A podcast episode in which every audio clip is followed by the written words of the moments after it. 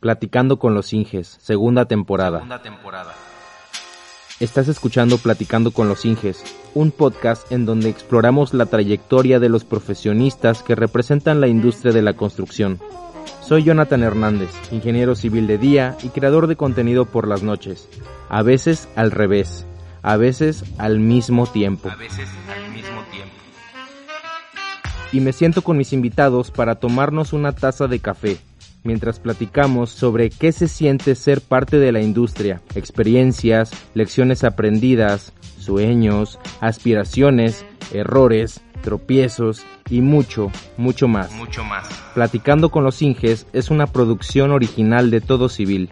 Para más información, te invito a que visites www.todocivil.com www.todocivil.com y conozcas de primera mano los proyectos en los que estamos trabajando. Sin más preámbulos, te dejo con el episodio de esta quincena. Si yo te diera un minuto para presentarte con la audiencia que nos escucha en este momento, ¿de qué forma lo harías? Un saludo a todos, mi nombre es Fabián Pineda García, soy ingeniero civil egresado de la Universidad Autónoma de Guadalajara, la UAG Campus Tabasco, en el año 2014. Tengo 27 años y bueno, como un dato curioso, eh, les cuento que tuve la suerte de conocer o de ser compañero de generación de, Jonathan Hernández, que es este tipo de todo civil. Y aún más que compañero, pues, eh, siempre fuimos del círculo cercano de, esos colegas que se convierten en amigos durante la carrera. Y pues ya tenemos un buen rato o un buen tiempo tratando de cerrar este, esta plática, pero por una u otra situación no lo habíamos conseguido. Pero bueno, aquí estamos, hermano. Vamos a darle. Dato curioso también, ha habido entrevistas como la tuya que se tardan en concretar años, años, años. Nada más para que, para que sepa la audiencia lo valioso que son estos episodios. yo, creo que también estuvo bien el tiempo porque pues el tiempo es experiencia, ¿no? Y pues seguimos agarrando experiencia y podemos compartir o platicar un poquito más. A lo mejor eh, eh, al finalizar la carrera no tendríamos tanto tema de conversación. Sí, de hecho es una parte es una parte que me, de repente, en lo personal, yo trato de, de lidiar con, porque pues tú estuviste cuando comenzó este proyecto, el canal de YouTube, pues tuviste los, el tipo de videos o el tipo de contenidos que grababa y lo que compartía. Y parte de todo fue la prueba y error, ¿no? O sea, como dices, al inicio no sabemos ni qué pedo. Y pues en este momento ya pues ya lentecitos, ya camisita, ya un poquito más de profesionalismo. Y este, digo, es parte de crecer. Y yo te agradezco que, seas parte de este proyecto desde el, inicio, aquellas veces que íbamos a, que nos íbamos y nos metíamos a, a las obras en donde estabas y así con la camarita así espía, güey. Del celular, de infiltrado. De infiltrado, güey, pero pues bueno, eso es, eso es parte de, es parte de la historia. No, y, sigues teniendo las, las puertas abiertas en las obras en las que estemos, obviamente con previa autorización, si no hay ningún problema. Adelante, ya sabes que estamos en, la misma. Vamos a regresarnos a la uni, güey. Vamos a regresarnos. Estudiaste una especialidad. Digo, después de lejos de ser ingeniero civil, eh, pues tienes una especialidad, ¿no? Como, cuéntame un poquito más de eso. Sí, sí, bueno, como ya, como ya este, les comenté, soy egresado de la Autónoma de Guadalajara en el año 2014 e inmediatamente por la modalidad de titulación que teníamos en la universidad, este, había de dos, o te metías de lleno a la tesis para titularte o estaba la opción de estudiar una especialidad y con esa especialidad nos titulábamos de la licenciatura. Obviamente no te salvabas de la tesis, porque la tesis ahora la tenías que hacer para la especialidad, pero bueno, era un grado más y aparte ya este, te encaminabas a la tesis, porque en la especialidad llevábamos una materia que ya ibas avanzando con la tesis, entonces como que no, no era de ceros y ya era algo más orientado. Este, yo estudié la especialidad en construcción, también en Villahermosa, Tabasco, este, y la verdad que muy buena experiencia. Los que tengan oportunidad o tengan la espinita de hacer un posgrado, este, no lo dejen pasar. Y, más que nada saliendo de la universidad, porque a veces ya uno trabajando se enrola en, pues en esta vida profesional, ¿no? Que ya, ya empiezas a cobrar, te empiezas a llenar de más responsabilidades, conoces este, gente pues con la que también tienes cierta, cierto compromiso y ya es más difícil, más que nada por los tiempos también, es más difícil ya hacerte un tiempo para estar de lleno. Yo sé que ahorita también tenemos la ventaja de las plataformas digitales, de estudiar en línea, a distancia, pero yo siento que nunca va a ser lo mismo hacerlo en línea que presencial. Sí, sí, sí, sí. Un tema actual, o sea, eh, este, eh, esta situación con la pandemia nos obligó a, a, a, todos pues a voltearnos a, la parte online, ¿no? Digo, para algunos, para algunos los que ya estábamos en este mundillo del, del internet, eh, pues hay cierto beneficio. Nos enseñó a convivir con la parte digital. Yo, yo sé, sí, no, es que lo desconozca, pero no, no me gustaba tanto. De hecho, a lo mejor por eso fue algo, un tema de que nos tardamos algo en concretar la cita, la, la plática, porque no está tan familiarizado. Sí, sí, ya sabes que es el miedo, el pánico escénico. No, te preocupes, aquí en Todo Civil y en el podcast Platicando con los Inges no se discrimina a nadie, no, no, no hay crítica más que una buena charla con un buen cafecito. ¿Y qué te motivó a, a ser ingeniero civil? Bueno, fíjate que ese es un, un tema, yo creo que como, como todos en algún momento tenemos la, la duda o titubeamos sobre eh, si la ingeniería es nuestra vocación, este, a veces nos vamos por diferentes tipos de cuestiones, pero yo creo que eh, siempre, como siempre, que me preguntaron en la carrera, este, ¿por qué estudias ingeniería civil? A mí me gustaba mucho la idea de, de ver un plano o hasta un dibujito, un croquis en una hoja y ver ese proceso de cómo, cómo iba desarrollándose hasta pues materializarse y ver ya construidas las estructuras que eh, y tenerlo en la mano. Ves, ves el plano ves la obra y yo creo que eso es algo como que profesionalmente sí te, te llena. Me, fue lo que me llamó mucho la atención. Sí. En tu familia hay personas que se dediquen a la construcción o cómo fue ese primer encuentro en mi familia principal no. Mis papás son QFB Ahorita mi hermano está estudiando medicina. Solamente tengo un tío este, que es arquitecto. Da clases en el, en el CICATA, que es el Centro de Investigación en Ciencia Aplicada y Tecnología Avanzada del Politécnico, en Querétaro. Eh, y tiene por aparte su, su constructora, se, dedica pues, a remodelaciones y construcciones nuevas. Pero no, era, era muy ajeno realmente a este mundo de la ingeniería civil y este, pero se me hizo muy completo. Empecé a ver, a investigar las carreras, a ver las tiras de materias y se me hizo una de las carreras más completas. Y, este, y ya conforme el paso del tiempo, que ahorita lo vamos a ir platicando, pues ya nos fuimos enamorando de la, de la profesión, de la carrera. Sí, no, este, fíjate que, eh, que al menos, al menos yo, digo, nosotros fuimos más niños de tele, güey. Este, no, no, yo la verdad toqué una computadora así tal cual de que métete a Facebook o de forma recreacional, una computadora tal cual, yo creo que como en mi adolescencia, o sea, como a los 15 años, 15, 14 años, yo entré a este mundo de que, oh, existe el Messenger, existe, este, puedes comunicarte con tus amigos y está, es lo que está de moda, ¿no? De hecho, yo creo que entré bastante tarde y las y todo lo que está detrás pues es pues es una educación si quieres decirlo o las, las primeras eh, o los primeros vistazos a pues un futuro laboral pues yo creo que fue más que nada eh, pues a través de la televisión. No sé si eh, cómo fue en tu caso pero por ejemplo yo cuando de repente veíamos en, en Nat Geo o esos canales de documentales para mí fue un uno de los primeros vistazos a esta industria porque veías sobre todo eh, este documental que se llama Megaestructuras, fue una serie documental, este, y te presentaban megaproyectos en los que se veían involucrados bastantes, bastantes personas y te lo pintaban muy, muy, muy bonito, ¿no? Y que no digo que no, que no lo sea, que no digo que no lo sea, pero finalmente te muestran lo que quieren y al, al final del día las personas que estamos viviendo eh, constantemente pues en este pues en esta dinámica pues nos damos cuenta de muchas más cosas que, que pueden aportar o no aportar valor.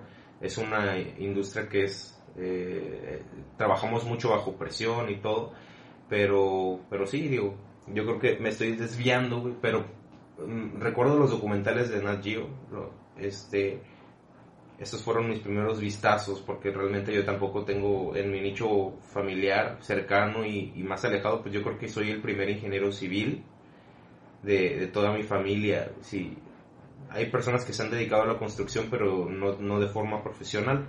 Eh, me refiero a, eh, sin, un título profesional, eh, hay trabajadores, este, cabos, albañiles. Una de las personas que más, que, que más cariño le tengo, pues fue albañil en su momento, después fue militar y, y, estudió odontología. Entonces, pues es lo, es lo, lo más cercano que he estado como con alguien eh, digo, en la etapa preadolescencia, ¿no? Pero, ¿cómo fue, ¿cómo fue ese primer acercamiento? ¿Cómo fue el momento exacto en el que dijiste, oye, pues existe esta carrera, güey, y, quiero, quiero ver qué onda, ¿no? Que me interesa. Sí, pues fíjate que no, no fue yo creo previo, realmente eh, yo estaba, investigué las materias, siempre me eh, siempre fuimos estudiosos, ahora sí que nos, me conoces del círculo de estudios, y, y ya está estando dentro de la carrera cuando me empiezo a involucrar más en el, en el mundo de la construcción, como tú dices, conoces personas que a lo mejor no son profesionistas, pero tienen experiencia de años y al final es de los que comenzamos a aprender. Ahí es donde empiezas a, a ver toda la, la, gama amplia que hay dentro del mundo de la ingeniería civil, porque realmente es un mundo inmenso. Desde que te gusta el trabajo de campo, te gusta el trabajo de gabinete, te gusta el área de estructuras, el área de construcción, vías terrestres, no, un sinfín de, posibilidades. Yo creo que también eso es lo que me llamó la atención porque no estás encasillado a...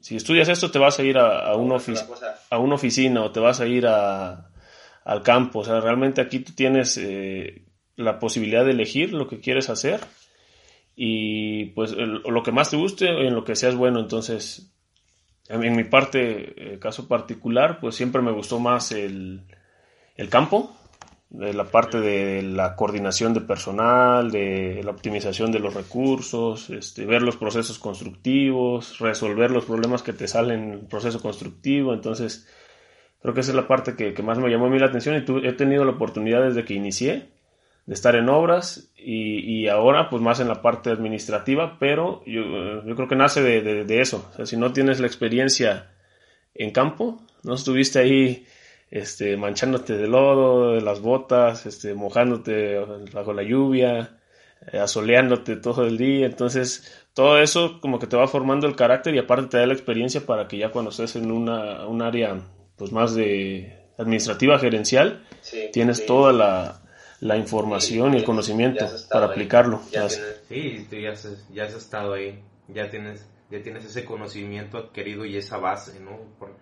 sí, sí, sí, es, es un, rasgo característico de, de, un líder, que tienes que saber de lo que estás hablando para poder dar instrucciones, porque digo, la palabra orden sí es muy, muy, muy... Eh, ¿cómo, te diré? Militarizada. militarizada, sí es Sí, ahorita tenemos la oportunidad de estar trabajando no ya. Te sé cómo, no te sé cómo estoy entrando al tema, ¿no? Al tema, sí, no, ahorita tenemos la oportunidad, ya llevamos casi dos años trabajando subcontratados por la Sedena, la Secretaría de Defensa Nacional, y sí, es muy diferente a, cualquier otro tipo de obra. Hay que estar ahí desde las seis, hacer 100 sentadillas, 100 lagartijas, 100 dominadas, y vámonos a trabajar todos. Quiero que hablemos un poquito de la universidad Em, ¿Cómo fue tu experiencia ahí? Digo, yo viví eh, muy, muy, muy cerca de este periodo contigo, pero me gustaría como que conocer un poco de tu perspectiva, sobre todo para las personas que nos escuchan. Yo siempre trato de eh, imaginarme o proyectar este contenido pues a una persona, a un estudiante, un futuro ingeniero, futura ingeniera que pues no sé, que de repente esté escuchando este podcast camino a la escuela o quizá eh, en una noche de estudio, esas que dices, esos eh, momentos de quiebre que dices, realmente vale la pena como que esforzarme tanto para poder algún día estar ahí. Entonces me gustaría que, que, que nos contaras esa, eh, esa experiencia eh, durante los estudios y cómo encontraste de repente pues esa motivación para poder seguir adelante, güey, porque nosotros, nuestro ritmo de, estudio fue, fue pesadito, o sea, nos acostumbramos, pero sí fue pesadito, digo. Te voy a dejar que lo, que lo expliques. Sí, bueno, no, yo creo que a todos nos pasa dentro de la carrera o diferentes situaciones de la vida, que pues no todo es color de rosa, ¿no? A veces estamos bien, a veces estamos estresados o en cierto momento bajoneados. Entonces sí, sí pasa. Y yo lo único que sí me gustaría decirles pues es que no se desmotiven. Si es lo que les gusta, realmente ya evaluaron que pues, el, el mundo de la ingeniería o de la construcción es lo que les llama la atención, pues luchen hasta, hasta el final. Eh, siempre va a haber materias a las que seamos más afines, otras que nos cuesten un poquito más. En, mi caso, eh, cuando estábamos en la carrera me costaba bastante el, el área de, de, cálculo. Anduve batallando, me tuve que meter a, a este, asesorías particulares. Y, y, sí, recuerdo una anécdota en una ocasión con un tío que es ingeniero civil, él trabaja para, para Pemex. Le, le pregunté, le dije, oye tío, ¿tú eras bueno en el, en el área del cálculo? Este, me dijo, no, la verdad no. Yo te recomiendo, pues, este, asesórate, échale ganas, completa la, la materia y este, y listo, dice, porque al final te puedes meter en un área donde no tenga que ver tanto el tema del cálculo. Y bueno, sí, así, así lo hicimos. No, no quiere decir que, que lo tiramos todo hacia la basura, pero eh, realmente, pues el área en, la que estoy no, no, actualmente no me involucra en muchos temas de cálculo, entonces, pues para el tema, aquí el objetivo, lo que quiero llegar es que no se espanten si les cuesta mucho una materia o batallan, que no sientan que, que no están hechos para la ingeniería. Aquí es buscar su camino, encontrarlo y, y seguir sobre esa línea, obviamente siempre actualizándose eh, profesionalmente y en las áreas que les cuesten, pues buscar apoyo que tenemos aquí a la mano pues muchísimos colegas y muchísimas plataformas también personas este que como Jonathan que están apoyando día a día y son fáciles de encontrar en internet. Y como dicen no excelente servicio muy bien este muy buenas explicaciones y ahí están al alcance de, todos. Sí pues es parte del esfuerzo de traer a, los especialistas a los expertos a, las personas que están ahí eh, enlodándose las botas eh, trasnochándose, tomando esos puestos de, de, responsabilidad, sacando la obra adelante y nada más como que dejar en claro si les sirve o si te sirve a ti, escucha. Estás en, en, un, en un momento así como de quiebre, en un punto en el que, pues, digo, en su momento nos, eh, en esa etapa, pues podemos llegar a sentir que nuestros problemas son más grandes que nosotros algo que me sirve mucho es tratar de verme eh, a una edad avanzada. Siempre trato de imaginarme como ese viejito, ese abuelito que le cuenta las anécdotas sentado en su mecedora a sus, a sus nietos. Eh, trato de ponerme como en ese, como, esa imagen mental y tratar de pensar o tratar de, de, contar a, a, mis nietos, pues qué tipo de cosas me, eh, o cómo fue mi vida pues a su edad, ¿no? Entonces, eso me ayuda bastante pues a ver las cosas como que eh, fuera de la caja, güey. Eh, y tratar de decir, bueno, pues está bien, o sea, me está llevando la chingada ahorita, pero más adelante pues esto me va a dar risa. Esto es lo que le va a dar sabor a, a, la historia personal de cada quien. Y Sí, y, no es una mentira, ¿eh? que las, situaciones de presión es las que realmente forjan el carácter de una persona. Yo sí me he dado cuenta que hay, hay mucha gente que no le gusta trabajar bajo, presión o siente tantito un apretón y ya tiran la toalla o, dan las gracias. Y pues yo siento que no se trata de eso. Aquí en esta profesión sí va a haber presión. No, no, no les voy a mentir que todo va a ser color de rosa, pero al final esos momentos de presión creo que son los que más satisfacción tanto personal como profesional te traen. Es como el meme del perrito, güey. el meme del perrito lo has visto, el perrito que está así como delicado, como chiquitito, güey, y el otro que está ya súper mamadísimo. Ah, pues haz de cuenta, sí, güey, haz de cuenta, vamos a hacer esa analogía, güey, porque... A lo mejor en este momento se sienten como ese perrito, pero en unos años, mientras no se rindan y, y sigan esforzándose, van a estar como el otro perrito ya, cada vez más mamado. Oye, ¿qué onda con las anécdotas del... Por ejemplo, ¿te acuerdas cuando eh, nos metimos a ese concurso de puentes? Hablando de cálculos y todo. ¿Cómo olvidarlo? ¿Cómo olvidarlo? Sí, de hecho es una anécdota que tengo aquí preparada que sí me gustaría platicarles. Me vas a ayudar también tú un poquito a, a recordar. Sí, dale, dale, dale. Este, y bueno, nosotros eh, sobre un concurso de análisis y diseño de puentes atirantados en el que participamos. Eh, fuimos como equipo, el equipo era de dos personas y representamos a, a la universidad porque fue un, un concurso que hizo otra universidad, este, era la Universidad Juárez Autónoma de Tabasco, también muy reconocida en el estado, y lanzó la, la convocatoria, invitó a diferentes universidades a participar, y bueno, pues nos, nos anotamos Jonathan y yo. Y fue un concurso donde se utilizaron sticks o palitos de, de paletas de madera. Y la idea pues era construir un puente atirantado utilizando los palitos, cable o alambre. No, no me acuerdo ya si era Era, era alambre galvanizado. alambre galvanizado. Sí, Y- delgadito. Sí, sí, sí, sí, sí me acuerdo, tenemos todavía las fotos. Y pues se tenía que, había muchos puntos que había que cumplir. Uno de ellos era, tenía el, puente tenía que pesar, este, tenía que- debía tener un cierto peso. Entonces me acuerdo que ya cuando terminamos, este, lo pesábamos y, pues no nos daba, ¿no? Nos pasábamos un poquito. No, y, las y la pesa con la que era una balanza, ¿no? Esas de comunes como para cuidar tu peso, las que te subes, creo. Y con eso íbamos midiendo nuestro, pues nuestro puente, ¿no? Sí, no, yo me acuerdo que quedamos un poco arriba del peso, ya teníamos toda la memoria de cálculo, ya teníamos este todo evidenciado y no dábamos el peso, entonces decíamos, no, pues si llegamos con esto nos van a descalificar, entonces empezamos como que a ver, bueno, ¿de qué parte le podemos quitar? Un poquito, con una lija, estarle, Desmembrando el puente a, la, a la mera hora. con una lija rebájale un poquito acá para que pese menos y así era a prueba y error hasta que entramos en el peso y pues sí nos, nos valió también el parte del logro. Que parte de esa experiencia, que bueno, la experiencia que me llevo, o sea, de eh, temas estructurales realmente, no es como que tu puente se fuera a comportar pues como lo modelaste.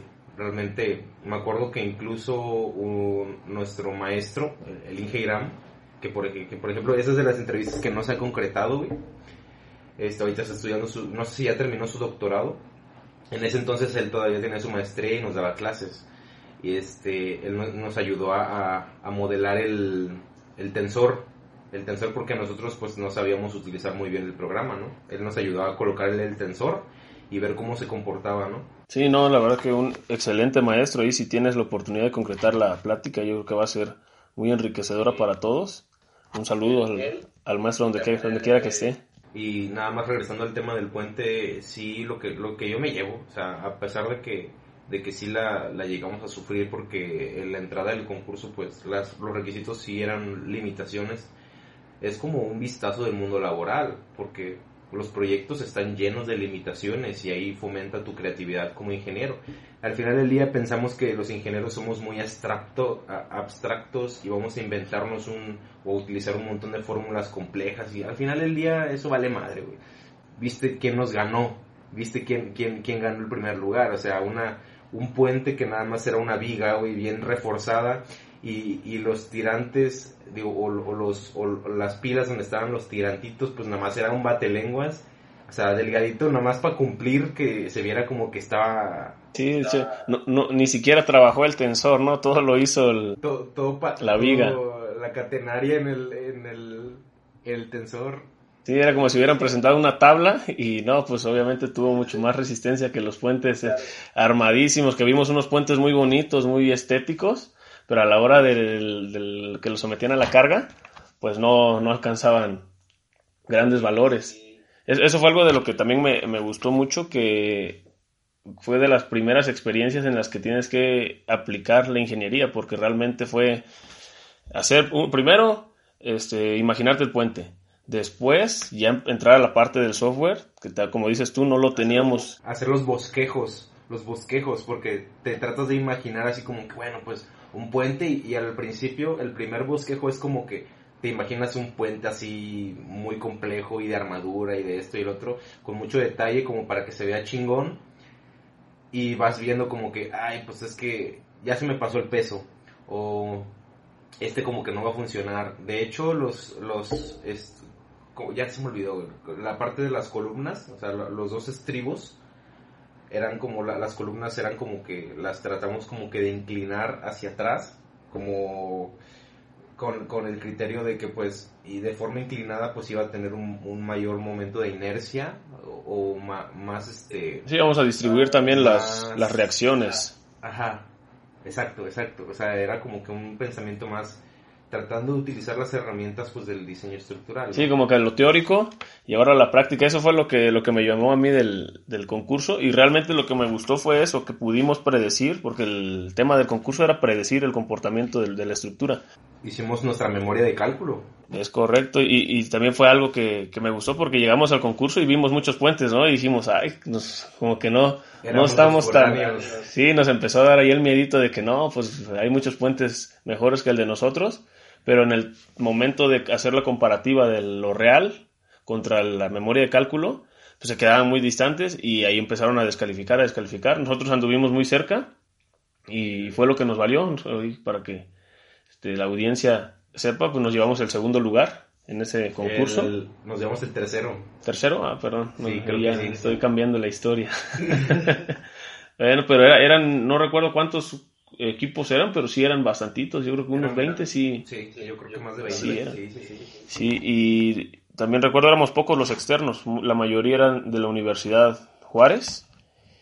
Este, también muy buena universidad, ahí no, no le quitamos prestigio a, a la institución. Este, Y pues hicieron un buen trabajo. También nos, tocó ir a representar bien a la universidad y pues sí nos trajimos el, el tercer lugar a la casa. Sí, sí, sí, sí, sí. Sí, yo nada más eh, me llevo esa experiencia de que eh, no necesariamente lo complejo es, es mejor, o sea, la simplicidad siempre va a derrotar ante todo a lo, a lo más a lo más vistoso, a lo más elegante, entre menos crema le echas a tus tacos al final del día es lo que cuenta, güey. Este, pues nos ganó una viga, nos ganó una viga y, aquí lo aquí lo expreso, todavía me acuerdo. sí, no, y en este mundo, ya, ya entrando al mundo laboral, este, pues lo que busca uno siempre es la seguridad de las estructuras, ¿no? O sea, tú siempre está ese miedito o ese, como lo conocemos nosotros en el, en el ámbito, el factor miedo, este, porque al final ya construyes con, con una responsabilidad, ¿no? Ya piensas en que son vidas a futuro y, y también hay que hacer sinergia con la parte de muchas veces en todos los proyectos vas a estar relacionándote con gente, arquitectos, este, diseñadores y que buscan aparte de, ellos aparte de la seguridad, pues buscan más la parte estética y tienes que llegar a esa... Sí, o, cumplir con sus parámetros. A esa armonía, a, veces no... Yo ya no, yo ya no digo, yo ya no relaciono tan, eh, eh, tan directamente la estética con la arquitectura porque aquí muchos se ofenden con eso de que ya nos ofendemos por muchas cosas, güey. O sea, literal, güey, hice un, un video eh, en el que hablaba de la, la, relación entre la estética y la arquitectura, que es pues lo que, lo, que se ve y por lo que se conoce normalmente, güey. Y vieras la cantidad de comentarios que me llovieron, Ah, que tú qué vas a saber, y no, no, no te imaginarás. Sí, no, me imagino, hay diferentes puntos de vista. A mí personalmente me ha tocado trabajar con arquitectos en las obras, muy buenos muy buenos, inclusive que se han metido hasta la parte de, cálculo estructural y diseño. Pero sí, yo creo que una de las diferencias que ellos sí traen un poquito más, yo, por la preparación obviamente de profesional, pero traen más este otras ideas diferentes a las que nosotros a lo mejor nos vamos por lo más seguro, lo más este eh, decimos, no, no quiero decir sencillo, porque al final no es nada sencillo, pero nosotros vamos a lo mejor por algo, dicen, son más cuadrados los ingenieros, buscando siempre esa seguridad estructural. Sí, y ellos se salen del cajón, eh, piensan en eh, obras más este, elaboradas, pero al final cuando las ves este, ya materializadas, pues realmente sí, sí están bonitas y si lo, logras hacer sinergia en esa parte, yo creo que es el, objetivo también de la, del área de la, del mundo de la construcción. Claro que finalmente su preparación ven temas de... Yo no sabía que hay un, como una especie de subárea o especialidad que es filosofía tal cual de la arquitectura. O sea, que no nada más, o sea, esas formas bellas, esas formas estéticas que ves, al final del día no solo es eh, eh, captar eh, em, pues lo que ves a través de los ojos, sino es la experiencia que se siente, que quiere transmitir esa estructura, esos espacios, o sea, es una combinación bastante interesante que al final, al, ya a, nuestro, a, mis 27 años yo logro como que comprender esa parte y por qué es que los arquitectos de repente pues tienen ciertos choques con, con los ingenieros, ¿no? Porque debemos aprender a trabajar en equipo, nada más lo dejo ahí en todo, en todo. Llegas a un proyecto y te encuentras que la parte de seguridad, la parte ambiental, la parte, ahorita en este caso que estamos nosotros en el aeropuerto, la parte de arqueología. disculpa, no te escuché. También, sí, o sea, son muchas áreas en las que hay que relacionarte con, gente pues que tiene ideologías diferentes, pero al final hacer armonía para poder concretar el proyecto y, que todas las, las, áreas aporten el granito y se dé este, pues este, este objetivo que se busca en todas las obras. Oye, antes de llegar a, tu trabajo actual, me gustaría que, nos dieras como una especie de resumen de que, de cómo ha sido como que trayectoria después de, o sea, qué fue de ti, güey, porque de repente salimos de la universidad y cada quien jaló para su lado, cada quien y de repente como perdimos contacto, eh, al menos en nuestro grupo, como que de repente nos desaparecimos algunos, y de repente algunos otros, pues de repente nos saludábamos. Tenemos un grupo en WhatsApp y de repente ese grupo es como que un mes tienes unos mensajes y comenzamos a, a, platicar, interactuar y de repente, pum, ya se, se abandona el, el, grupo, ¿no? Cada quien se conecta a su trabajo otra vez y nos olvidamos unos seis meses. Sí. sí. sí. ¿Cómo, ¿Cómo fue? ¿Qué fue de ti después de la uni? O bueno, ¿cómo comenzó tu vida laboral? Pues yo en los primeros semestres, ya, ya ves que te tocó estar, ser parte, estábamos todavía como requisito de la universidad, teníamos que cubrir cierto número de horas haciendo servicio en, empresas, pues yo tuve la oportunidad y tuvimos también un compañero de la carrera que le, agradezco mucho y lo, lo, frecuento todavía actualmente, que es Christopher. Él era de los pocos que tenía, eh, pues ahora sí venía de familia de, de ingeniero civil, este, empresa constructora, entonces ahí, ahí fue la primera empresa donde yo me pude este, encaminar para empezar a hacer este, pues forjarme como ingeniero. También ahí le agradezco porque me dieron por la posibilidad de irme, como, como todo, llegas a la empresa y te dicen, bueno, ¿quieres estar en gabinete? ¿Quieres estar en campo? Yo sabía que para empezar a agarrar más experiencia de lo que es la construcción o la esencia, pues teníamos que ir a campo a, este, a ver todos los procesos. Y desde, desde que entramos con ellos, pues nos tocaron obras grandes también, esa fue la fortuna, que es una empresa pues que ha, obtenido buenas obras, ellos se dedican a la cimentación profunda y, puentes, es su especialidad. Este, estuvimos ahí con ellos dos años, dos años y medio, y ya posteriormente, yo creo que ahí, ahí fue donde ya nos, nos, separamos de la carrera, porque inclusive tuviste la oportunidad de ir a algunas obras con ellos. Y este, ahí fue donde empecé, como decías tú, conoces a personas que no, no tienen un, título, pero tienen experiencia de años. Yo le tengo mucho aprecio y se le agradezco también a un, cabo que estaba ahí en, la empresa, se llama Daniel Jiménez. Y la verdad es que él fue el que me enseñó gran parte de lo que es la, la construcción de puentes. Esa gente que lleva ya como más de 50 puentes encima, construidos, y pues lo hacen ya como rutina, ¿no? Ya este, saben lo que es este organizar al personal, los recursos, maquinaria, materiales, ya saben este cuándo todo tiene que estar en su lugar para que no se no haya desabasto en la obra y pues los tiempos que se establecieron en los programas de inicio se vayan cumpliendo tal cual deben ser. Después de, estar en Tabasco, la verdad siempre me quejé un poquito allá del, del clima, y sabes que hace, hace mucho calor por allá, nosotros somos más de, de clima frío, este eh, busqué moverme, también mi familia ya estaba más al, centro del, país, en Puebla. Este, busqué, busqué moverme. Bueno, de hecho no salí de la, de la empresa porque sí tenía la, la idea de irme a estudiar un posgrado, una maestría este, a, Inglaterra.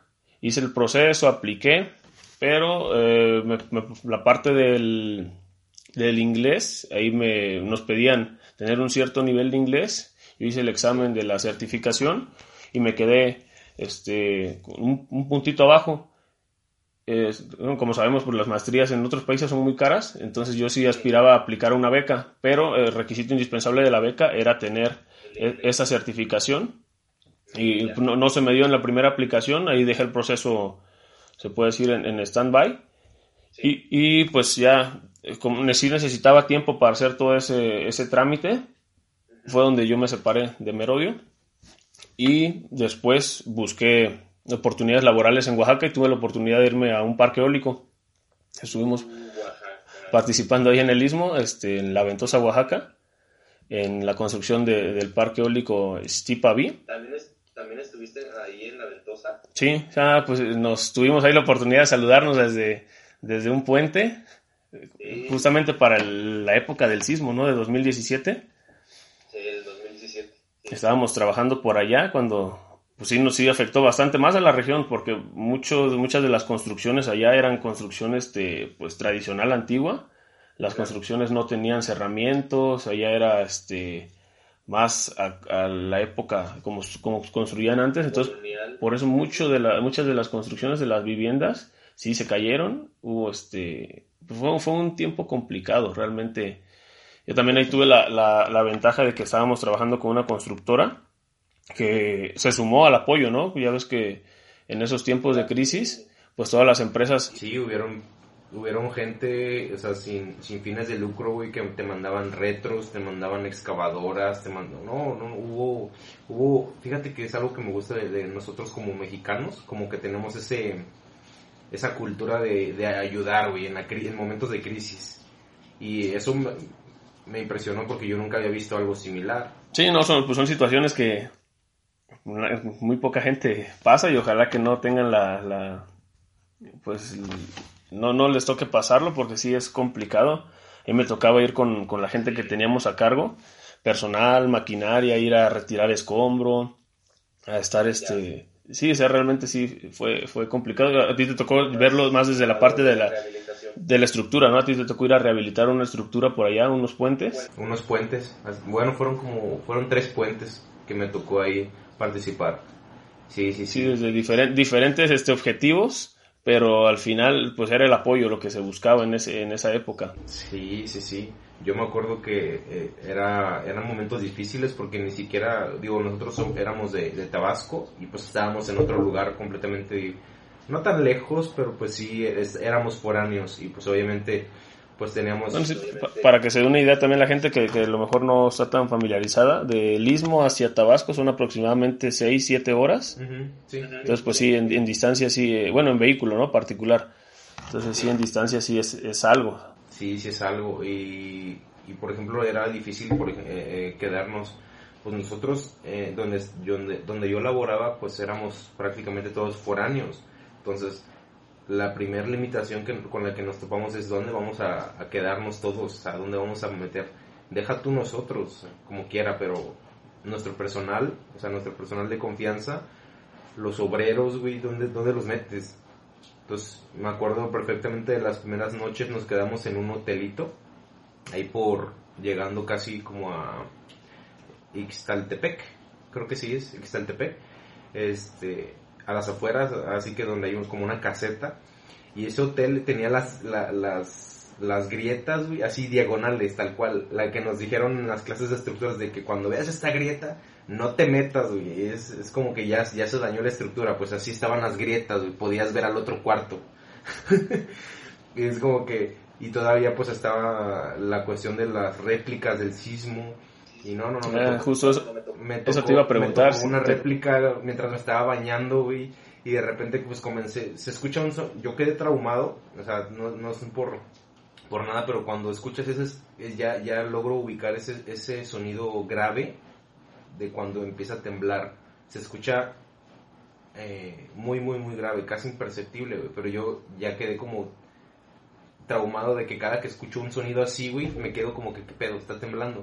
Sí, sí, sí. Precisamente porque no podías descansar, güey. Tenías, tenías eh, presente de que si llega una réplica o vuelve a temblar, se te va a caer encima la estructura, güey. Y ahí, dormido... Sí, yo creo que en esa época salieron muchos sismólogos de esa época, ¿no? Ya te hacías experto en en, lo que tú dices, escuchabas el, como que el, ruido y, ya te preparabas, te preparabas para lo que venía. Inclusive hasta después de temblar decías, ah, ese fue como de 4.2, o sea, ya, llegamos al punto, ¿no? Donde ya todos éramos expertos. Ya, ya, ya, sí me tocó ir a, ir a evaluar una estructura. de repente, o sea, yo pues todavía no, no me consideraba como con mucha experiencia y me habla el director de la empresa porque pues todos los ingenieros nos desplegamos en todo Oaxaca o sea, había, había locos en, todo, en todos los, los puentes, en todas las estructuras. Y pues me hablaron a mí, yo, era, yo todavía era como auxiliar. Entonces me habla el director y oye, fíjate que este, hay una estructura que hay que ir a ver, como como para ayudar, o sea, ir a, a, ver que todo esté bien, hacer una evaluación, un reporte, era para, para el gobierno. Y dije, no manches, o sea, pues me fui, o sea, agarraron, me prestaron una camioneta y me fui a evaluar y todo, o sea, chequé hasta el más mínimo detalle, un chingo de fotos, ya te imaginarás.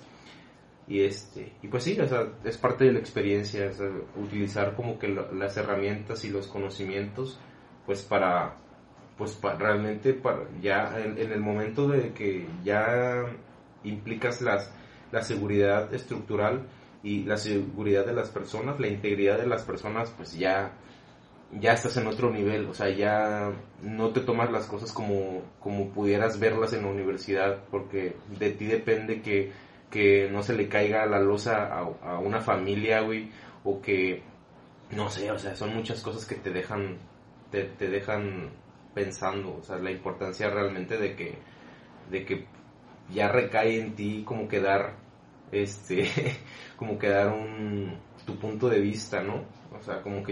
Y yo creo que fue un parteaguas, e-, ese sismo fue un parteaguas en la construcción aquí en México, porque realmente a veces, eh, pues tú sabes que va de la mano, ¿no? El diseño con la parte económica también. Entonces muchas personas decían, ¿sabes qué? pues si yo diseño con lo mínimo o le meto lo mínimo a, una estructura, pero pues no consideran a veces ese tipo de cargas, ¿no? Dinámicas que hay, como son los sismos. Entonces, eh, yo creo que a partir de ahí ya todos cambiaron el chip a que hay que considerar realmente todas esas variables que hay, porque pueden pasar, ya han pasado y pues siempre hay que estar protegidos eh, de, en todos los escenarios posibles. ¿Y después de ahí a dónde te moviste? Desde, aquel saludo de, desde encima de un puente, güey, así gritándonos como mensos, la ventosa, güey, que ni, te escuchaba bien, y nomás te saludaba así de lejitos, güey de ahí que, ¿a dónde te fuiste? Sí, digo, eh, a, pesar de que estábamos cerca, pues no estábamos involucrados ahí en el trabajo, entonces no teníamos tiempo. Y yo me recuerdo que te marqué, iba pasando ahí por cerca de donde yo sabía que tenían eh, ese puente en, en, rehabilitación. Y no, pues le marco ya, este, ¿qué pasó hermano? ¿Cómo estás? Este, sé que estás aquí en el Istmo, de casualidad andas por, por tu puente. Y no, pues sí, aquí estoy. Y le dije, ah, pues asómate porque estoy estacionado aquí afuera. Y así tal cual, Jonathan arriba del puente, yo en el, en el paso inferior, en el paso inferior y este ya nos saludamos, ahí medio nos entendimos lo que pudimos y, a seguirle porque sí andábamos en tiempos donde pues había mucho trabajo, afortunadamente. Sí, bueno, y, y a raíz de lo del sismo, pues yo estuve ya, yo creo que como dos meses más después del sismo, apoyando, obviamente aparte de apoyar este a, la población, pues estaba con la familia porque allá este, tenían casa mis abuelos y, tíos y sí fue complicado para la gente, como tú dices, había muchas réplicas, entonces la gente no quería vivir dentro de las de las casas. No, no, no, impresionante. Lo que hicieron muchos se salieron al patio, pusieron carpas en los patios. Nosotros que tuvimos la oportunidad nos fuimos a, unos ranchos que estaban a, las afueras de la, de la, del pueblo que no eran casas tan no eran casas de, este, de, dos, de dos niveles, entonces pues estábamos más seguros, entre comillas. Y, y, estuvimos dos meses ahí, pero realmente ya era complicado el tema, o sea, sí quedó muy sentido el istmo.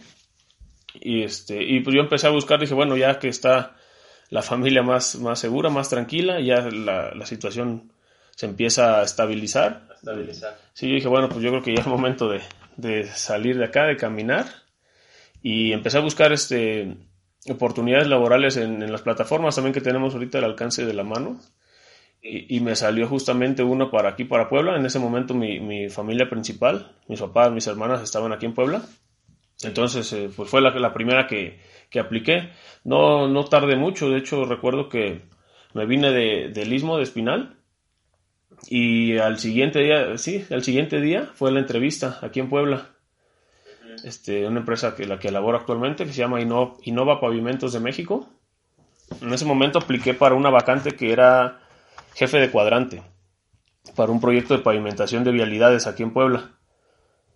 Y, y yo tenía la idea de que era este, construcción. Yo dije, bueno, van a hacer pavimentaciones, vamos este, a, a coordinar gente, a coordinar maquinaria y a, a pavimentar vialidades. Y ya en la entrevista, este, ahí me llevo un, una sorpresa porque pues me empiezan a preguntar, no, pues, este, ¿qué, qué has hecho? Este, ¿qué conoces acerca de la pavimentación? De diferentes áreas, terracerías, pavimentos. Claro. Y, este, y no, pues yo les comenté, me ha tocado trabajar este, en proyectos de construcción, eh, estar en auditorías, eh, este, pues manejar hasta cierto punto lo, lo, la información que se le da a una supervisión externa y, y, me dicen, ah, pues es que en este proyecto nosotros somos supervisión externa. Entonces nos interesa mucho eh, eso que, que dijiste. Y, y, sí, yo creo que fue algo que, que, llamó o me dio puntos en esa entrevista, porque realmente yo ya estuve en la contraparte. Entonces ahorita me iba a tocar ser supervisor y... Ya te sabes las mañas. Ya sí, o sea, muchos puntos que pues sabes que... Eh, donde hay que ponerle más atención y, y hablando ahí con la, la, gente que me entrevistó, que actualmente son mis jefes, este, pues fue yo creo que lo que les, llamó la atención y me valió este, el, ingreso. No, inclusive la misma semana nada más me dijeron, no, junta los documentos, preséntalos y, y bienvenido. Este, y ya llevamos, actualmente vamos a hacer ya casi tres años con ellos. Este, y muy agradecido del, crecimiento profesional y de que seguimos, seguimos caminando aquí de la mano. Oye, y por ejemplo, ¿qué cosa, eh, ah, bueno, la, la, empresa más específico, ¿qué supervisan? O sea, calidad de materiales o, o la construcción o cómo? La empresa es este un laboratorio de control de calidad. Ah, okay. Es laboratorio y, y, en ocasiones le dan supervisiones, pero eh, básicamente eh, verificamos la calidad de todos los materiales que ingresan o que van a formar parte del proceso constructivo de una obra sean terracerías, sean concretos, sean asfaltos, acero.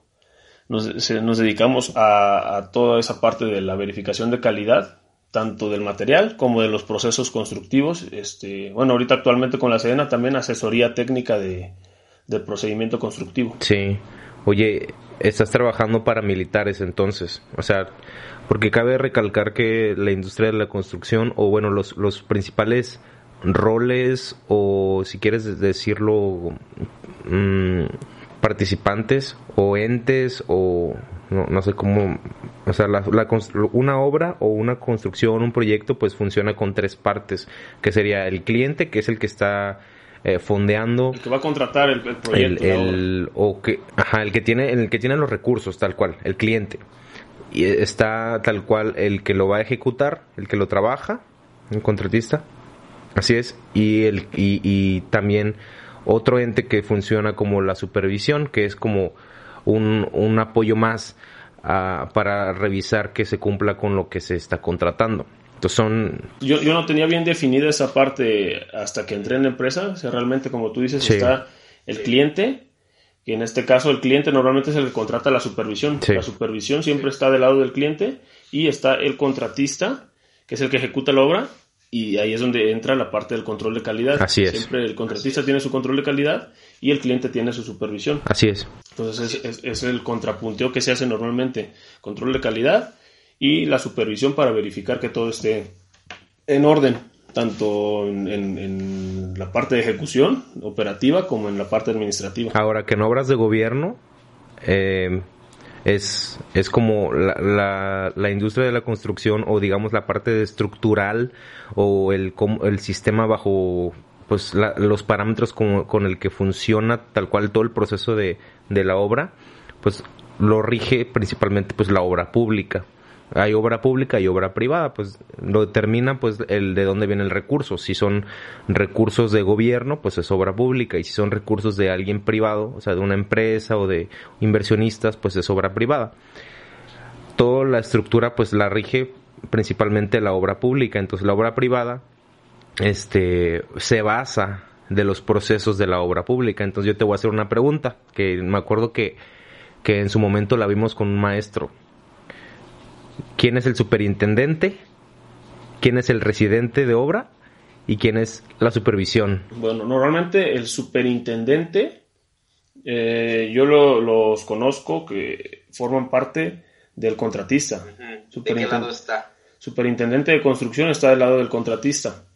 Bueno, de esta mano, porque hace rato lo puse acá.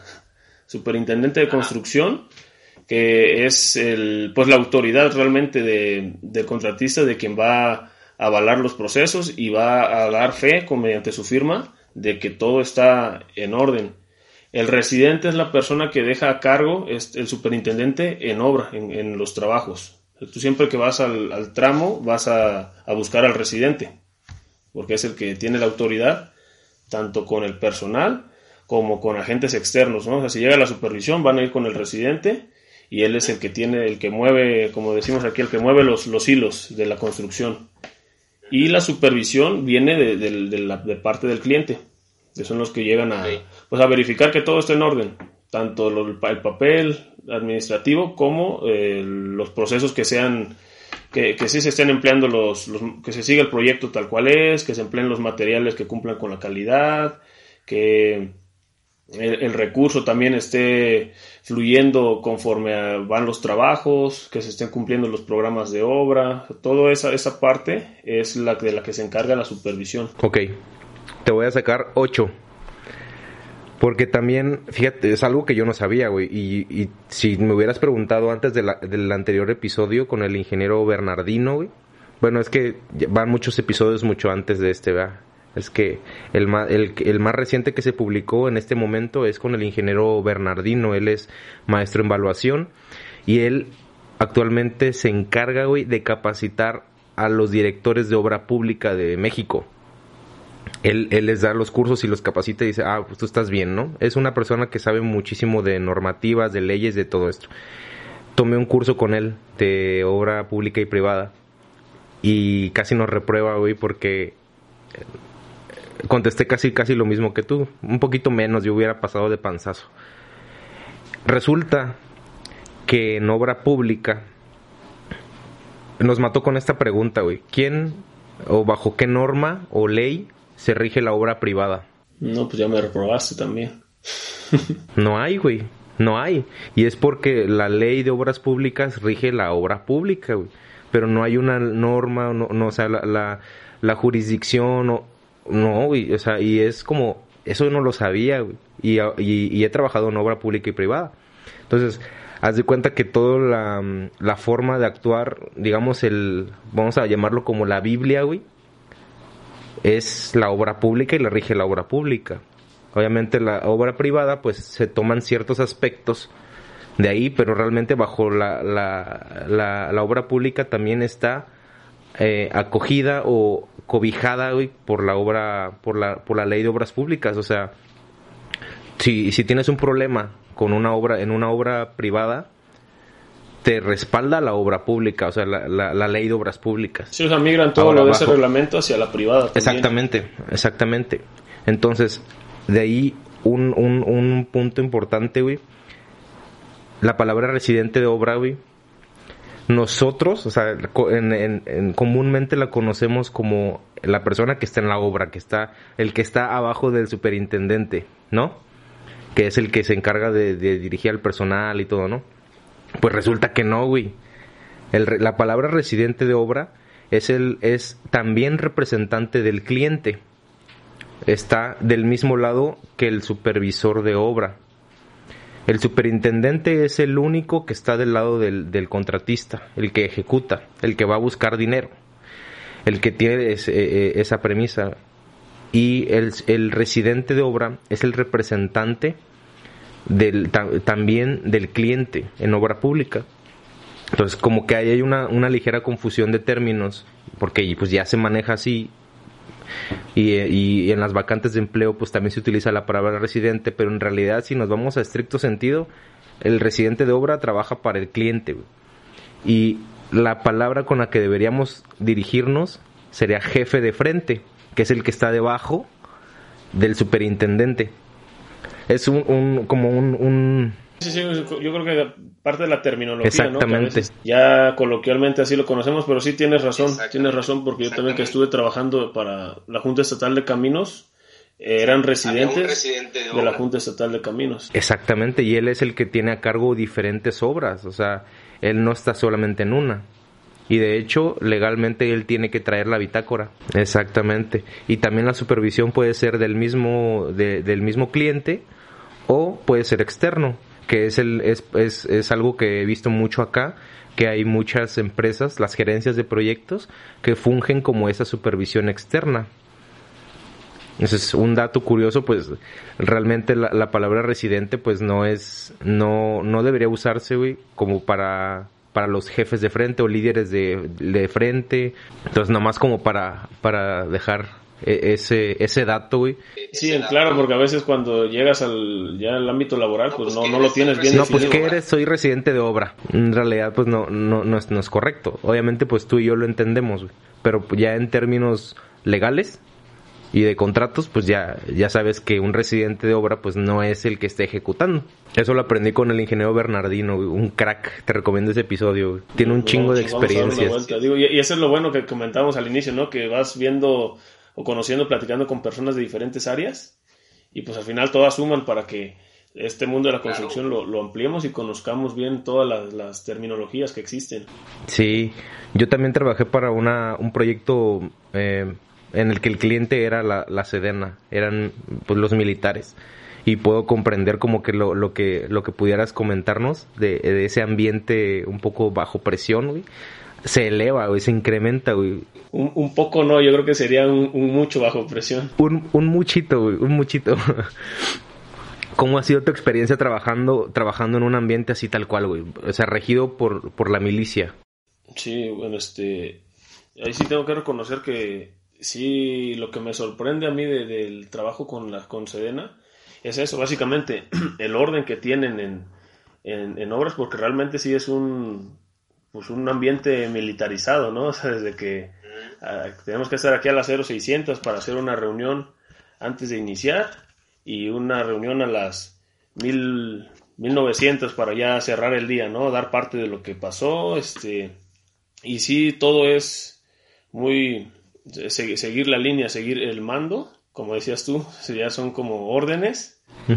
Este, pero también bastante bueno, mucha presión pero como, como decimos todos, si tú planeas todo este, con cuidado y, sigues el trabajo como debe de ser, pues al final estás más cerca de cumplir los objetivos. Claro, sí, que al final del día como que tú dices, hay una obra con militares, ¿no? Pues eh, de, de, primera, de primera instancia, pues te dices, ah, no, pues hay que tener cuidado y esto. Al final del día eh, es, es, este, más que te vayan a tratar mal o que te vayan a gritar y esto, no, simplemente, o sea, al, final del día también son personas, güey, y, y yo me sentía como, como en casa, güey, por, pues tú sabes que vengo de familia de militares, y, y me llevaba toda madre con ellos y esto y el otro, como que yo ya sabía que las cosas que decían muchas veces pues no estaban como que sustentadas, simplemente ellos están acostumbrados, güey, a, dar órdenes y de repente pues muchas de ellas como que no tienen, al menos dentro del ámbito de la construcción pues como que no tienen, eh, no, no, a veces no tenían razón, güey. O sea, en pocas palabras a veces te daban órdenes y no tenían ni pies ni cabeza.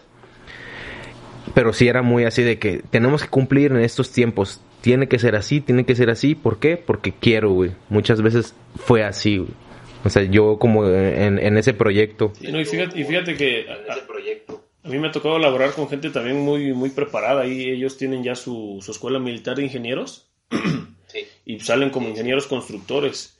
Entonces realmente sí, a mí me ha tocado eh, colaborar con, militares muy, muy preparados. Muy, bien preparados y siguen actualizando. Realmente ellos este, entran mucho a cursos, tienen ahí la facilidad, yo creo, de, que les, les hacen llegar programas o, capacitaciones este, en diferentes áreas y sí buscan mucho actualizarse profesionalmente, entonces este, también, como dices tú, a veces son muy cerrados y casi casi yo necesito que esté listo a las 6 de la tarde.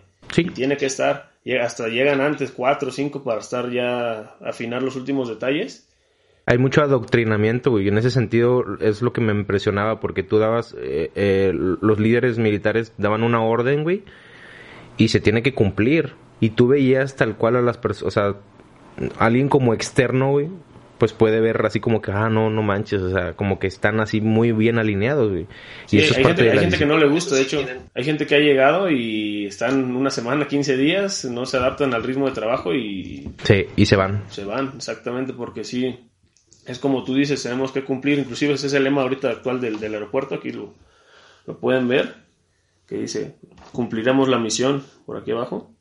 Y ese es, el, ese es el lema que tienen ellos, yo creo que en todas las obras, tienen que cumplir con, una misión y, en tiempo y en forma, como, como ellos lo dicen. Claro, sí, sí, sí, sí, es, es digo, sí, sí es, este, es una muy buena experiencia, güey, vas a salir muy, muy, muy bien preparado, ni se diga también las personas que llegas a conocer ahí, o sea, como, eh, como son obras tal cual de gobierno, son obras que están en el ojo público, o en el ojo público, entonces, ¿cuál ha sido tu experiencia, sobre todo em, con eso, güey? Porque tienes que, hay, hay muchas cosas que, se tienen que mantener muy herméticas, y, hay que tener mucho cuidado porque eh, al menos en las obras públicas en las que están muy politizadas cualquier cosita que salga se hace muy grande, muy, muy grande. Sí, de hecho ahí, tocas, ahí tocas un punto importante, o sea, son, obras megaproyectos ahorita que están en el ojo del huracán. Y sí, realmente yo también, por eso tengo que ser un poquito cuidadoso con lo que digo, porque nosotros tenemos firmada ahí este, la parte de la confidencialidad. Pero bueno, yo creo que lo, lo, general y parte así de, de, los procesos, pues sí los podemos comentar. Entonces, este, sí, son, son obras en las que hay que tener mucho cuidado. A mí me tocó desde la parte de la geotecnia estar por allá y, realmente este... Es un reto, ¿no? Es un reto y, todo, todo, yo creo que lo que se alcanzaban a leer la gente de fuera, pues sí, sí era cierto de que se no, no dejaban empezar por temas de impacto ambiental, este, eh, por temas luego después de, arqueología, estaba el, el INA. Los este, mamuts. Sí, sí, inclusive siguen, siguen todavía apareciendo. Apareciendo. Este, y, y sí, todo fue así como se escuchaba, pues realmente fue el proceso, todo fue este, caminando paso por paso para que se pudieran ir liberando los, los candados hasta que pues, se dio la luz verde de iniciar con los trabajos y, y no, pues ahorita el avance es, impresionante. Ahí este, los que tengan oportunidad, hay un canal en YouTube se llama AIFA, justamente así como dice la, la taza. AIFA. AIFA. Sí, es Aeropuerto Internacional Felipe Ángeles. Y este, ahí están los, los videos de los avances de las diferentes áreas, porque son mm, más de 25 Muchos frentes, de trabajo. y cada frente tiene asignada un, un proyecto. Entonces, este, inclusive ahí hay videos también de, de, Lina, de la parte de arqueología. Este, muy buenos, muy buena edición, muy este, interesantes para los que quieren aprender más de este, de este proyecto. Este, ahí está la, invitación para que sigan igual este, esa, esa, página de YouTube, ese canal. Sí, que ahora, por ejemplo, no sé si sepas, la Sedena ya tiene un influencer, güey. Ah, sí, sí, sí. Es este, la soldado Alexa Bueno, me parece.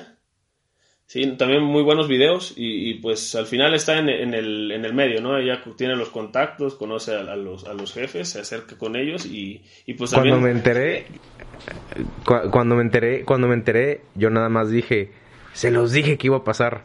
Porque dije, si la Sedena, si la Sedena está abriendo, o sea, es una, es una institución, güey, o sea, es una institución militar muy rígida, muy hermética. Pero yo creo que con eso nos damos cuenta que no es tan rígida, ¿no? O sea, sí son hasta cierto punto flexibles, porque ya le están abriendo las puertas a, sí, todos los medios te muestran de conocer, conocer muchas cuestiones que antes no sabíamos, nos imaginábamos, pero ahora ya, ya vemos desde el entrenamiento militar, este, las instalaciones, lo que se hace cuando van a alguna comunidad, y, y también se agradece porque es pues es, es algo que como mexicano también nos, nos gusta conocer, Claro, aprender. claro.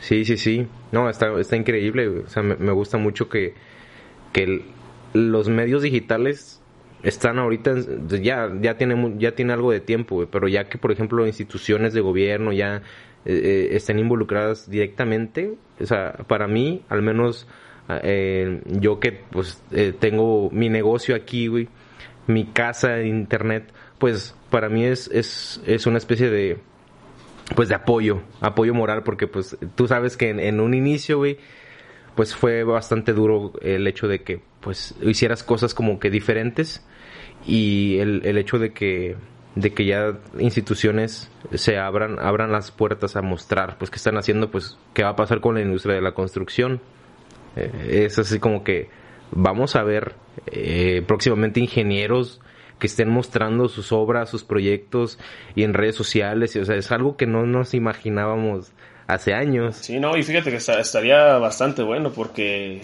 son los procesos constructivos son también bastante interesantes. Hay un sinfín de, de- de procedimientos. A mí que me ha tocado estar en puentes, a veces dices, ah, ya construí un puente, este, ah, ya, ya, ya sé todo de puentes y realmente no, o sea, realmente hay muchísimas formas y procesos de hacer puentes. Inclusive el que estamos construyendo actualmente es un procedimiento que a mí no me había tocado y, y de todos los proyectos se aprende, se aprende algo. ¿Tú estás en un frente donde hay un puente? ¿O, do- o donde hay puentes? Sí, así muy, muy general, este, por el tema de la confidencialidad, pero sí estamos Sí. en, en el frente 11, que es el eje troncal de circulación y obras complementarias. Ya. Va, va a ser la vialidad. mole. Va a ser la, exactamente, por una u otra cosa, pues me tocó llegar a un proyecto Ahí. donde, donde ya este, tenemos algo de camino recorrido. Sí. Este, y seguimos aprendiendo, como te comento, ahí nos toca este, tener losas postensadas, Ya. eh, Ya, ya, ya. claros muy grandes, entonces sí, pues es un reto, es un reto también que estamos ahorita este, asumiendo Increíble, y, y sí, llevando sí, de sí. buena manera, digo, ahí cuando vean los videos se van a dar cuenta del avance que se lleva en obra, ¿no? Pues sí, es, es impresionante. Sí, sí, sí. Realmente, pues son, son tres turnos de trabajo, se trabaja las 24 O sea, no horas. para. La obra no para. La obra no para, tú vayas a, a la hora que vayas a, a la obra vas a ver movimiento. Hay actividad. Gente entrando, gente saliendo. Ahorita obviamente por la, la situación que también no lo hemos comentado, pero pues es, es este, un poquito diferente por el, por el tema de la pandemia, pero sí, se- Sí. Se, se adoptaron las medidas de sanidad. Vas a ver cuando vayas pues todos con cubrebocas, los gel, gel antibacterial, toma de temperaturas. Sí. Pero aún así no se paró el ritmo eh, que nosotros platico luego con muchas personas que pues llevan ya muchos meses trabajando desde casa Sí. y nosotros pues no no pudimos no tuvimos esa esa opción de trabajar desde casa realmente sí Claro. hay que estar ahí al, al frente de los trabajos Sí. con las medidas que se deben de adoptar pero no se paró el trabajo por allá y, y es parte de- del avance que llevamos las personas sí, sí. que están más allegadas al proyecto, pues realmente ven que sí en avance. No desconozco en números, yo creo que debe ser un 25% porque es un proyecto muy grande, pero sí. eh, viendo lo- los videos, pues ya se ve impresionante el, el trabajo. Sí, sí, sí, lo, lo, lo más padre pues es que, pues es la experiencia que te a llevar, cómo ha sido como el, el, el al menos para ti, cómo ha sido el equilibrar eso, güey, eh, con tu vida personal.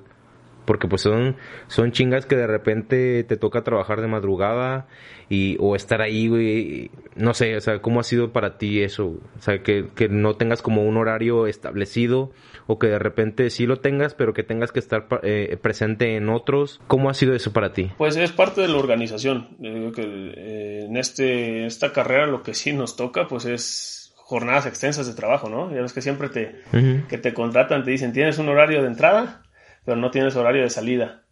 Eso es eh, muy, algo Exacto. muy común. Pero pues yo creo que también todas las empresas entienden esa parte de que si son jornadas extensas, pues obviamente eh, uno tiene que buscarse espacios para tener este e- esa parte de, de- de la vida personal. Yo también tú, tú que me conoces desde la universidad, pues siempre he sido mucho de, de hacer ejercicio y, y, y no lo he dejado. O sea, realmente, si trabajamos desde las 6 de la mañana hasta las 8, 9 de la noche, pero ya a esa hora nos buscamos el espacio para salir, hacer un poquito de, de ejercicio media hora, una hora, este, para mantenernos activos, este, cenar, bañarnos y, descansar para el siguiente día. Y obviamente programándote, porque no, yo también soy muy de mentalidad de que no puedes este trabajar 24 horas porque tarde o temprano va a llegar un punto donde te vas a te fatigas. te vas a fatigar. Entonces es, es dividir organizarse sabes qué yo cubro decir hay que trabajar en el en el en el límite elástico.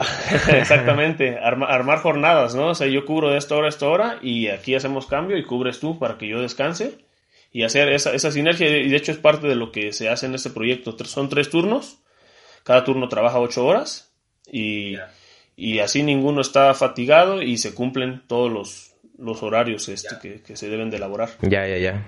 No, pues impresionante. De hecho, aprovecho el espacio para decirte que te admiro, güey. O sea, te admiro desde, desde la uni porque tú fuiste de los primeros ingenieros que, que comenzó a trabajar mientras estábamos estudiando. O sea, yo eh, o sea, yo admiro mucho esa parte de ti, que eres una persona muy trabajadora, muy comprometida. De repente yo te hablaba así como que, oye, ¿qué pedo? ¿Cómo andas? No, pues ando trabajando y así.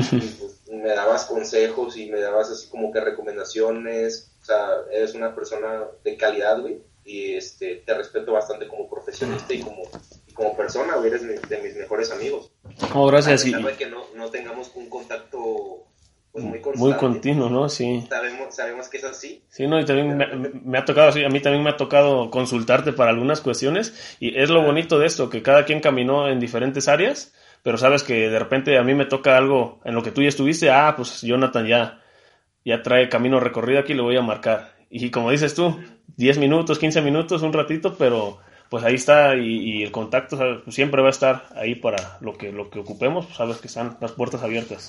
Hombre, yo te agradezco bastante. Yo quisiera que fuéramos como terminando este, este episodio, pero te quisiera hacer una pregunta que siempre le hago a, los invitados y es que, em, que, nos, que nos, quizá que nos compartieras una experiencia que te haya marcado, que haya marcado un antes y un después, tanto en tu vida profesional como, como personal, que digas, ya no fui el mismo fui, fui mejor o no sé, o sea, algo de ese estilo, como que una, una experiencia que digas, porque muchas veces son experiencias no, no fuertes, o sea, desde una conversación, desde eh, con alguien, o son cosas que de repente te hacen clic, o sea, no sabes en qué momento te hacen clic y dices, ah, no, si tienes razón, o así.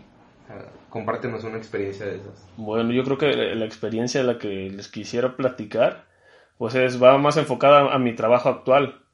Eh, yo, como les comenté, inicié en el rubro de la construcción justamente como contratista, este, como auxiliar de construcción. Luego, eh, en ese momento, como dice Stuart, ya me aprendimos algo nuevo hoy también como residente, pero pues era líder de proyecto.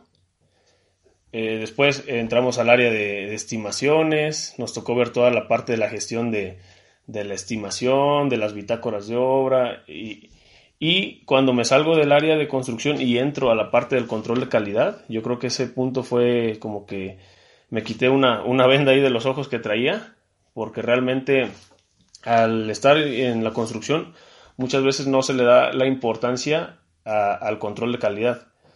realmente a veces llega al laboratorio y casi les dices, no, pues sí, que tome sus muestras y ya que se vaya y me entregue el informe en la tarde, ¿no? Pero va más allá, o sea, todo, al final los eh, laboratorios de, control de calidad se rigen por normativas que están, como dices tú, ya están establecidas. Y si tú las consultas, ahí vienen ya los tiempos de ejecución de, todas las pruebas, vienen los, los parámetros con los que tiene que cumplir cada material. O sea, no, no es nada de que se inventa un laboratorio, ¿no? Realmente ya todo está establecido. Entonces, eh, yo creo que esa parte fue la que me marcó de que empiezas a, conocer la normativa, porque también cuando eres constructor, no te involucras mucho en esa parte. Dices, ah, pues sí está la normativa, pero como yo tengo que coordinar gente y mover maquinaria y este, sacar la chamba, como decimos, pues no, no, no te documentas. Y yo sí les recomiendo que armen su carpeta de normas. Vayan teniendo su carpetita de normas. No les digo que se las aprendan porque es imposible aprenderse todas las normas, pero saber dónde consultarlas para que cuando les surja alguna duda, ah, pues yo Aquí la busco, normas de construcción, normas este, de métodos de prueba, este, cualquier este, proceso o material. ahí está y ya, y ya son normas que se han actualizado por mucha gente que está involucrada en este, en este rubro y este, pues al alcance de la mano, la SCT tiene su, su página, su portal digital de normativa y les va a servir mucho este, estar este, estudiándolas, inclusive acercándose cuando vean un laboratorio, acérquense porque ellos tienen mucha parte técnica, eh, soporte técnico y normativo, entonces para que los puedan encaminar y optimizar los procesos. A veces también decimos, no, pues es laboratorio, no, no, saben de, procesos constructivos, o sea, los que construimos somos nosotros, pero realmente va de la mano. La normativa te desglosa, te describe perfectamente cómo se deben hacer los procesos de forma pues optimizada y, eh, ahora sí que hay que acercarse a, la gente eh, pues que está más especializada en ese tipo de, cuestiones. Yo creo que esa fue la parte medular en, en la trayectoria que llevo, donde di el brinco y dije, ay, canijo, o sea, si, si había más que solo construir. Yo creo que cada quien tiene su agenda. Yo creo que cuando estamos del lado de la constructora, se tiende mucho a, a buscar la parte del negocio, porque finalmente la construcción tiene que ser negocio, si no, ¿para qué pones tu constructora? O sea, realmente tiene que haber una utilidad. Y eso, o sea, nadie está peleado con eso.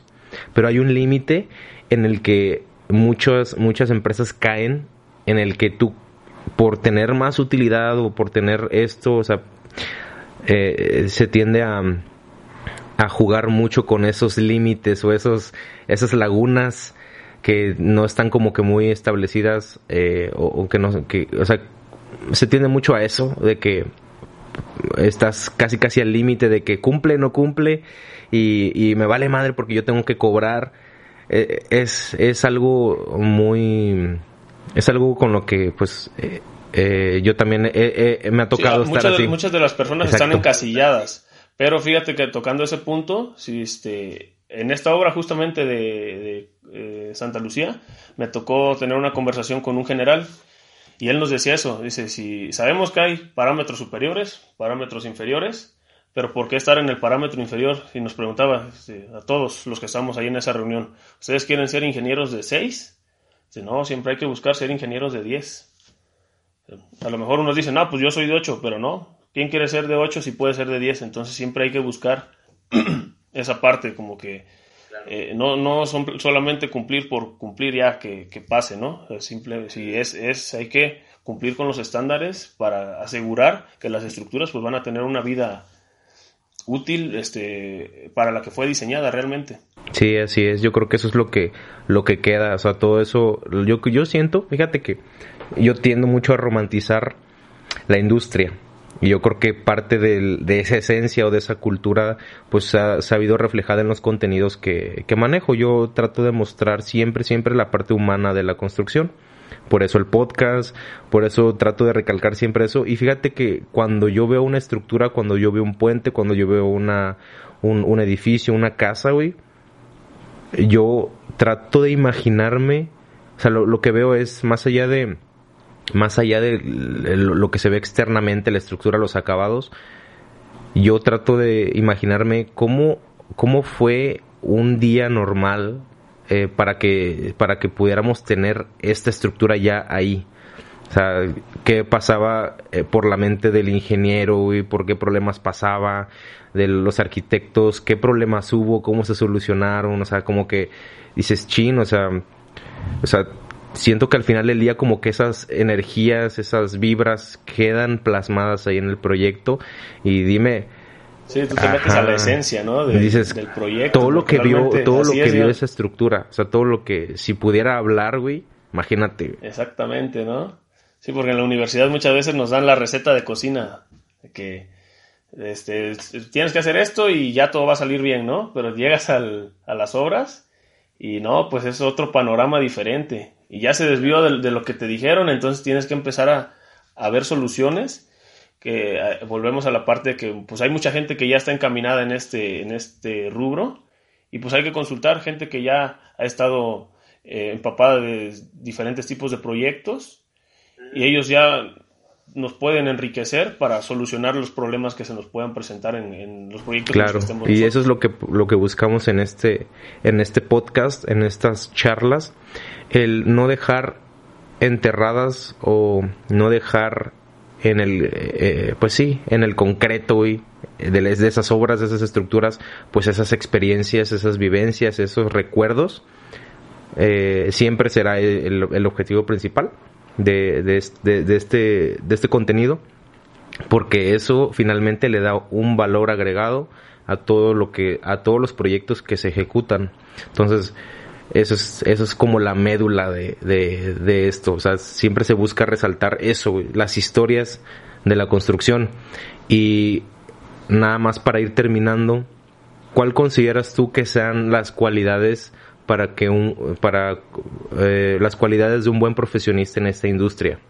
Bueno pues ahí, este yo considero que sí un ingeniero debe de, tener liderazgo como lo comentábamos porque al final de cuentas ya sea en gabinete, sea en campo, pero siempre vamos a, a, tener, no, sino, sino a tener a cargo gente, pues a relacionarnos con otras áreas y siempre hay que tener esa cualidad de poder externar tu punto de vista, obviamente argumentado, y, y sí liderar, liderar el área en la que estás para que tú este, puedas aportar las, las mejores ideas y este pues optimizar y, lograr los objetivos. Siento que es una de las cualidades que debe tener un ingeniero civil o alguien que esté en, el sector construcción. Compromiso, pues también como decimos aquí en el país, ¿no? Si no te sientes parte de la institución o empresa en la que estás, no te pones la camiseta, difícilmente vas a dar ese extra que se necesita muchas veces en estos proyectos. Y, y, lo que decíamos hace rato, o sea, si no das el extra, va a ser fácil que en situaciones bajo presión digas, no, yo tiro la toalla, ya me voy. Y al final no, no es este lo que se busca, ¿no? Ni para el beneficio profesional como para los proyectos.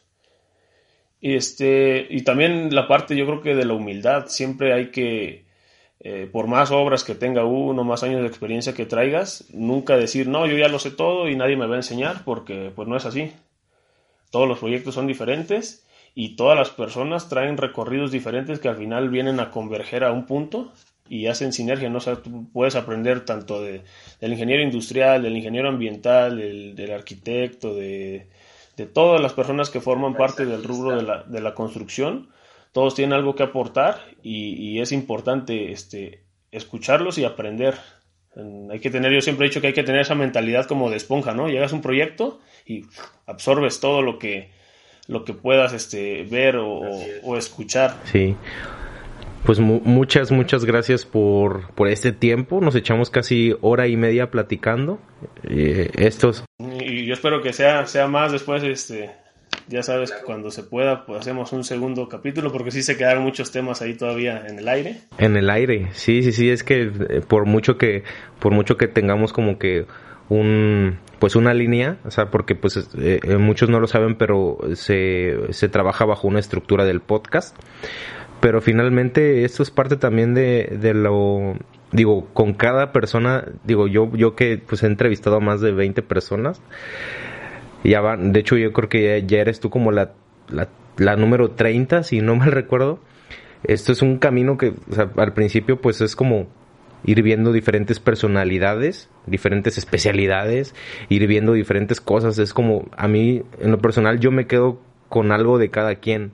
Y a veces, hay veces que no hay muy buena charla, porque pues, no sé, como que no se da. Y hay veces en las que nos vamos tendidos de largo y es, y, quedan muchos puntos, ¿no? Que quisieras profundizar más, pero también nos vamos a aburrir aquí con 10 horas de plática. Ya sé, ya sé, ya sé, pero bueno, eso es, eso se queda, se queda y para los que gusten de un formato más largo, pues para poder eh, eh, o hacer preguntas si tienen algunas dudas de pues de la obra, de los procesos constructivos, este, más focalizadas, pues ahora sí sin problema las pueden dejar en la descripción y se las vamos a estar respondiendo. Sí, sí, sí, pues déjenos cualquier pregunta, cualquier duda eh, comentario, pues déjenlo en la, eh, estamos, eh, nos está, si nos estás viendo en YouTube, puedes dejar tu comentario. Y pues, de qué manera te pueden encontrar en redes sociales por si quisieran resolver alguna duda. Bueno, yo este... como, o, algún medio de contacto que puedan utilizar. Pues en, las redes sociales, digo, no soy tanto así de redes sociales, pero este, Facebook Fabián Pineda García, en Instagram, a veces me gusta compartir fotografías de, de, los proyectos, de hecho si entran a mi perfil van a ver muchas fotos de los proyectos en los que he estado y también cualquier duda que, tengan ahí, que vean la foto, ah, yo quisiera saber cómo se hizo esto, qué proceso usaron o qué tiempo se llevaron, sin ningún problema, soy como Fabián Pineda G este, en Instagram, los que gusten. Y bueno, pues ahora sí, igual agradecerte a ti la oportunidad, que teníamos mucho tiempo tratando de concretarlo. Yo, desde que empezamos en la universidad, pues te dije que sin importar lo que dijera la gente, porque ya sabes que siempre va a haber gente que apoye, gente que no apoye, pero es un proyecto, pues una muy buena causa para apoyar a, a las nuevas generaciones que vienen todavía saliendo o estudiando con esas dudas que hay. Y este, pues estamos en la mejor disposición para que nosotros que ya llevamos más tiempo en este rubro, los, orientemos y los motivemos también a que, a que sigan adelante y, pues en un futuro poder eh, formar parte de proyectos y cooperar para el crecimiento, porque esto es realmente es crecimiento de cada país. Sí, así es. De hecho, pues en algunos nos estarán viendo, no sé, de Perú, Colombia, Argentina, Estados Unidos. De repente una, una vez me salió España, este, creo que alguna, en alguna, porque puedes ver las métricas y las estadísticas de, de, quién te escucha en dónde, güey. Y pues si, hemos salido en Europa, en... Felicidades, es un logro, es un logro grande, yo creo que... Todavía no salimos en Rusia, pero pues... Próximamente. Eh, próximamente en China, ¿no? Hay, hay, que empezar a estudiar este idiomas, ¿no? idiomas, sí, sí, sí. no, felicidades, porque es un, es un buen proyecto y yo vi, o he, visto cómo ha ido creciendo desde que, como dices tú, íbamos a grabar con el celular, hasta ahora que pues ya es más producido, he visto las últimas ediciones, muy buenas, y, no, gente muy capaz, también te has acercado con, o has entrevistado gente muy, de, de mucha trayectoria, y de todo se aprende, de todos, este se, se aprende algo que al final suma a, o nosotros yo siempre digo que llevamos un costal, ¿no? Y vas pasando por proyectos y vas metiendo cosas a, a tu costal. Entonces ya queda de cada uno de, que, de no echarlo en un saco roto, sino llevártelo y al final son armas que tienes para, para el futuro. Sí, pues la filosofía de, de este proyecto de todo civil y todos los contenidos este que han nacido a través de, pues a raíz de eso, pues es que el costalito el costalito, al menos el, mío, pues está abierto al, público. Cada quien puede tomar lo que quiera. O sea, esas charlas son oro para mí y precisamente pues se publican para que para que también sean aprovechadas por alguien. En algún momento alguien este va a hacer clic con alguna de nuestras palabras y pues nada más me quedo con eso y te agradezco bastante este pues vamos a, ir despidiendo este, este episodio. Muchísimas gracias, escucha, por estar aquí presente con nosotros, por permitirnos acompañarte en donde quiera que estés. Este fue un episodio más de Platicando con los Inges y nos estaremos viendo o escuchando eh, en, en otro episodio. Recuerda que puedes encontrarnos en redes sociales como Platicando con los Inges, PCI Podcast. Eh, eh, en, diferentes plataformas, en YouTube, en Spotify y las demás plataformas de streaming. Y pues nada, no, no, nos queda más que despedir este episodio. De nuevo, muchas gracias y nos estamos escuchando. No, de qué, hermano. Hasta luego. Este, espero que les haya parecido interesante, eh, que se hayan, les hayan surgido dudas, que vamos a estar abiertos para responderlas. Y pues un saludo a todos, que tengan una excelente tarde. Y gracias a ti, hermano. Hasta luego. Aquí acaba este episodio, pero nos vemos dentro de 15 días. No sé dónde me escuchas, así que te invito a compartir este episodio en tus historias de Instagram mencionando nuestra cuenta arroba platicando con los para que pueda conocerte y de paso me ayudes a que este programa llegue a más personas como tú. No sé qué hora tengas, pero por si las dudas, yo me despido deseándote buenos días, buenas tardes o buenas noches.